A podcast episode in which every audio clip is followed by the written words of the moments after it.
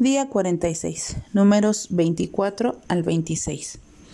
Hoy seguimos viendo más intentos de maldecir a Israel que terminan siendo una bendición.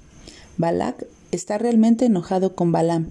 Desde la perspectiva de Balak, con cada profecía de Balaam, la situación ha empeorado.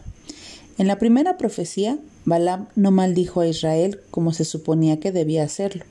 En la segunda profecía bendijo a Israel y ahora en la tercera profecía maldice a Balak. Así que la cosa se está poniendo cada vez peor desde la perspectiva de Balak. Balak está tan enojado que simplemente le dice a Balaam que se vaya a casa, pero en lugar de partir de inmediato se queda para dar una profecía más. Balaam se detiene ahora tratando de, de intentar maldecir, pero dice que debe hacer lo que el Señor desea hacer para bendecir a Israel, por lo que mira por una última ocasión al pueblo de Israel y pronuncia palabras de bendición nuevamente.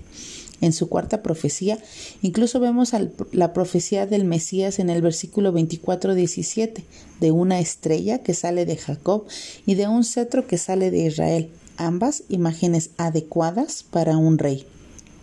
¿Alguna vez has visto a alguien finalmente desistir de su lucha contra Dios para comenzar a luchar por Dios?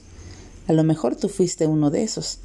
Justo después de los capítulos donde vemos al rey de Moab y a Balak tratando de maldecir y no bendecir a Israel, vemos a los israelitas que se prostituyen con las moabitas. Es como si no puedes hacer que otros caigan y entonces intentas engañarlos.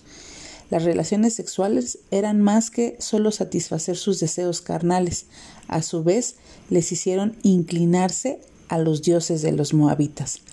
No importa cuánto lo intentaron Balak y Balaam, no pudieron debilitar, derrotar o destruir a Israel al maldecirlos.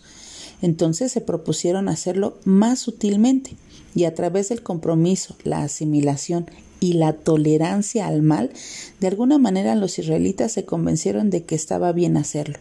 Pasaron de ser personas santas que amaron a Dios y lo sirvieron con corazones puros y ahora de repente dicen, oh, vamos a saltar a la cama con estas mujeres moabitas, vamos a adorar a estos dioses falsos.